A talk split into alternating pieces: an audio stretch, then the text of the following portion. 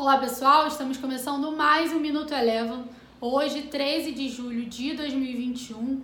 O dia de hoje começou com a divulgação do CPI, que é o Índice de Preços ao Consumidor nos Estados Unidos. Esse dado veio acima do que o mercado esperava, mostrou uma alta de 0,9% em junho na comparação com o mês de maio, e com isso os investidores ficaram mais cautelosos com a possibilidade de retirada dos estímulos monetários antes do previsto.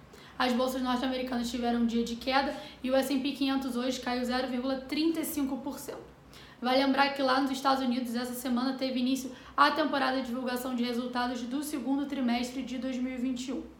Passando agora para o cenário local, pela manhã o Ibovespa acompanhou o desempenho das bolsas dos Estados Unidos, mas no início da tarde, após o parecer do relator da reforma tributária, que apresentou uma nova proposta inicial de alteração da reforma do imposto de renda, trazendo aí a isenção sobre os fundos de investimentos imobiliários e também a redução do imposto de renda sobre empresas. O mercado por aqui acabou se animando e com isso o Ibovespa virou para o terreno positivo, descolou das bolsas nos Estados Unidos e encerrou o dia de hoje com alta de 0,45%.